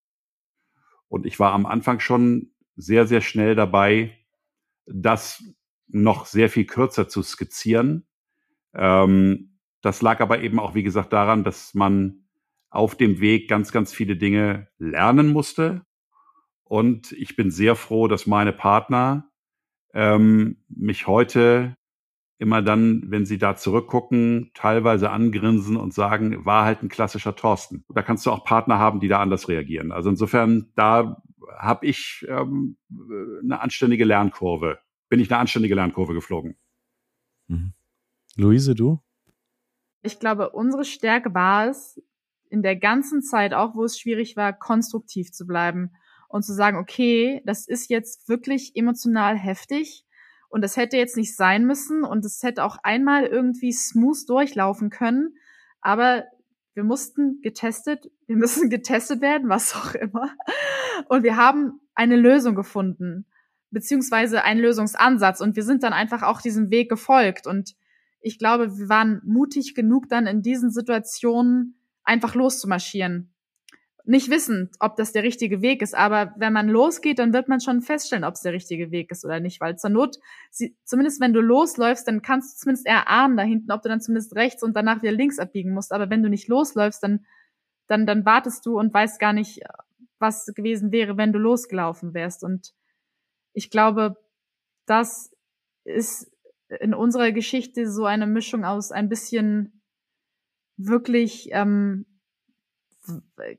Wahnsinn.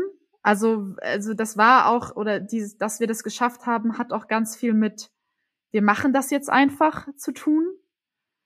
Und ähm, das war aber die Magie, glaube ich. Und weil das so magisch war, würde ich mir nicht verzeihen, wenn ich nicht darauf hinweisen würde hier, dass, äh, weil so viel gefragt wird, der Leberhaken, der ja das erste Paramount Plus Original auf der Paramount Plus Plattform war in Deutschland, dort jetzt nicht mehr läuft, aber bei Amazon Prime Video ist. Also, wer jetzt sozusagen die Geburtsstunde, ja, die Geburts, die, den Geburtsmoment dieser ganzen Story sehen möchte, der kann den Leberhaken bei Amazon Prime Video sehen. Die 4,99 Euro sind gut investiert, sehr gut sogar. Und ich glaube, es sind nur 3,99. Sind es sogar nur 3,99? Oh, guck mal, das ist ja, siehst du? Und der Uppercut, wo gibt's den zu sehen? Für alle, die jetzt zuhören und sich fragen, meine Güte, äh, am Ende dieses Abenteuers steht jetzt auch noch was, was ich selber sehen kann und worüber ich mich freuen kann und vielleicht mit meiner Familie, mit meinen Freunden sehen kann. Wo gibt es Uppercut Still jetzt zu sehen? Noch gar nicht. Äh, Uppercut Still und Uppercut Sparkling wird es zu sehen geben, voraussichtlich ab ähm, Anfang 2024. Das hängt insbesondere an unseren amerikanischen Partnern, was diese Menschen mit diesem Material vorhaben.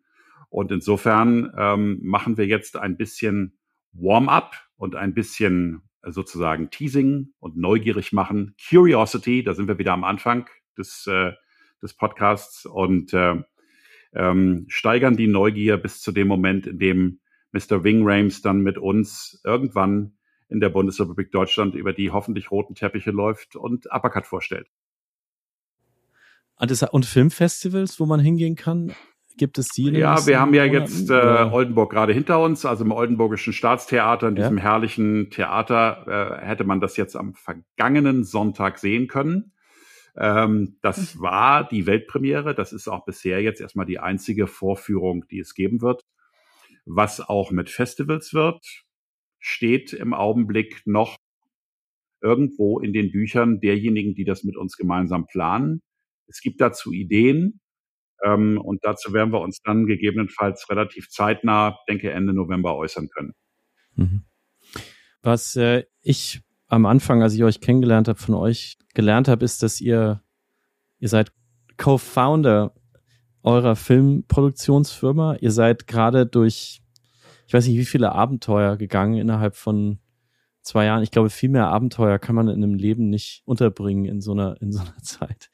Und ihr seid ja auch ein Paar. Ihr seid ja auch im Leben miteinander verbunden. Und das finde ich so großartig, weil für mich ist das eine sehr persönliche ähm, Geschichte. Wir, Christina und ich, haben diese Umzüge gemacht, ein ganzes Jahr lang, jeden Monat woanders mit unserem kleinen Kind und das war auch ein selbstgewähltes Abenteuer, was uns in völlig andere Sphären im Leben Hatten wir nicht hat. darüber gesprochen, dass wir das verfilmen wollen? Es war doch so, oder? Äh, das können wir gerne besprechen. Ich äh, wollte jetzt eigentlich sagen, ja. das können wir sehr, sehr gerne gut, besprechen. Sehr gut, sehr gut. Äh, das ist auch gut, dass wir das jetzt ja. auf Band haben. Aber ich wollte eigentlich, ich wollte eigentlich darauf hinaus, dass wenn man sowas durchsteht als Paar, dass man doch ganz anders da rausgeht, als man da reingegangen ist, auch als Paar im Leben, weil man letztendlich was erlebt hat zusammen, was einen an alle Grenzen physisch, psychisch gemeinsam äh, gebracht hat. Ist das, ihr, ihr nickt beide, ich sehe schon, das ist das euch, das ist, geht euch das jetzt auch so, dass ihr da sagt, eigentlich als Paar kann uns doch eigentlich nichts mehr passieren. Wir können jetzt auch morgen irgendwie auf den Mars fliegen. Also, also ich weiß, dass das jetzt vielleicht ein bisschen Pathos ist, aber ähm, eine bessere Partnerin hätte ich mir in dieser Zeit nicht vorstellen können. Und zwar in allen Belangen. Und das war grenzwertig. Das ging an die Substanz. Das ging ja schon mit Covid los. Die Firma war gerade gegründet und läuft jetzt ja, wenn du so willst. Wir haben demnächst Anfang 24 jetzt wirklich vier Jahre, also eine komplette Legislatur. Und wir haben zwischendurch mal hm. gesagt, also ich hätte jetzt auch Bock nach diesen ganzen Erfahrungen irgendwie mal so auf so einen Krisenstab im Außenministerium. Ich glaube, das könnte ich. So eine Gefahrenlage, weißt du, wenn man, wenn man da so sitzt und sagt, äh, man muss jetzt irgendwie auf diplomatischem Parkett eine Lage beruhigen, hätte ich Bock drauf. Ich glaube, ich hätte jetzt auch das Rüstzeug dafür. Und ähm, ich wüsste, Luise könnte das auch mit anderen Mitteln, auch mitunter mit anderen Momenten der Schwäche. Schwäche äh, oder sagen wir mal, ja, doch Schwäche kann man das ruhig nennen, äußert sich in solchen Momenten ja anders. Aber wir haben uns, ähm, wir haben es geschafft, uns sagenhaft gut zu stützen und uns da durchzubringen. Und ähm, wir kochen beide gerne. Das heißt also am Ende des Tages, der, der Tag konnte gar nicht beschissen genug sein. Ein geiles Essen haben wir immer hingestellt, weißt du? Und das äh, hilft ja auch für so einen Moment. Und ich glaube auch, dass das alles nur möglich war, weil wir ein Paar waren und weil wir alles miteinander geteilt haben und weil wir deshalb den anderen immer verstanden haben. Weil ich, also wenn ich mir jetzt vorstellen würde, wir wären ein Paar und ich würde was ganz anderes machen und Thorsten würde dieses Projekt da irgendwie machen. Äh, ich, also ich glaube, dass ich, man hätte ihn für, für wahnsinnig erklärt und ich hätte gesagt, mach mal dein Kram. Ciao. Ähm, ich glaube, das hat auch funktioniert, weil wir das beide unbedingt wollten und weil wir immer das den anderen verstanden haben und wenn der eine mal schwach war, war der andere da und umgekehrt und auch weil wir dann teilweise verschiedene Blickwinkel auf die Sache hatten, sind wir irgendwie immer zu einer gemeinsamen Lösung gekommen.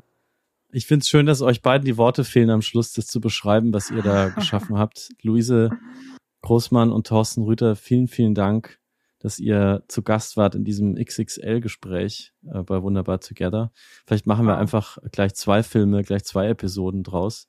Mal schauen, wie wir das, wie wir das am Ende ähm, unter die vielen, vielen Zuhörerinnen und Hörer bringen, die genauso begeistert werden sein wie Olli und ich von eurer Geschichte, die ihr mit Empathie, mit Teamgeist, mit Liebe und mit so viel Energie äh, durchgestanden habt und jetzt uns allen diesen Film Uppercut schenkt, äh, der in wenigen Monaten allen zur Verfügung stehen wird. Ich kann es kaum erwarten.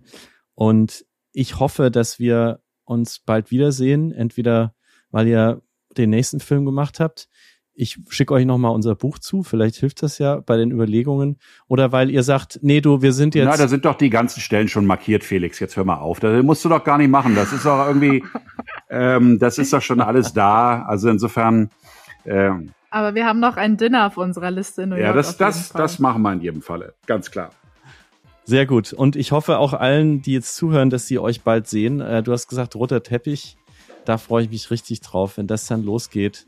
Ähm, und dass wir euch vorher sozusagen exklusiv hier zu Gast hatten, wenn ihr noch äh, in eurem Urlaub euch die Zeit nehmt. Also ganz, ganz herzlichen Dank. Bei Olli äh, schreit das Kind zu Hause, was sehr passend ist für diesen Podcast. Olli, ähm, danke, dass du auch und deine Familie auch durchhalten hier. Wir haben diesen Podcast ähm, sehr gerne und wir haben euch sehr gerne und wir hoffen, dass das nicht das letzte Mal war, dass ihr hier wart. Ähm, vielen, vielen Dank euch beiden und also vielen lieben Dank auch nochmal an euch beide. Es war ein absoluter Genuss und eine große Inspiration heute Abend, wie immer. Diese Treffen auch mit dir waren, lieber Felix. Und es ist True Companionship und ich liebe dieses Wort Companion, dieses englische Wort Companion.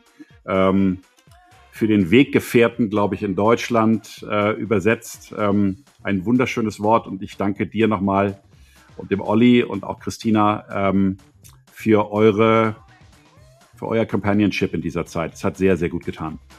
Vielen, vielen Dank.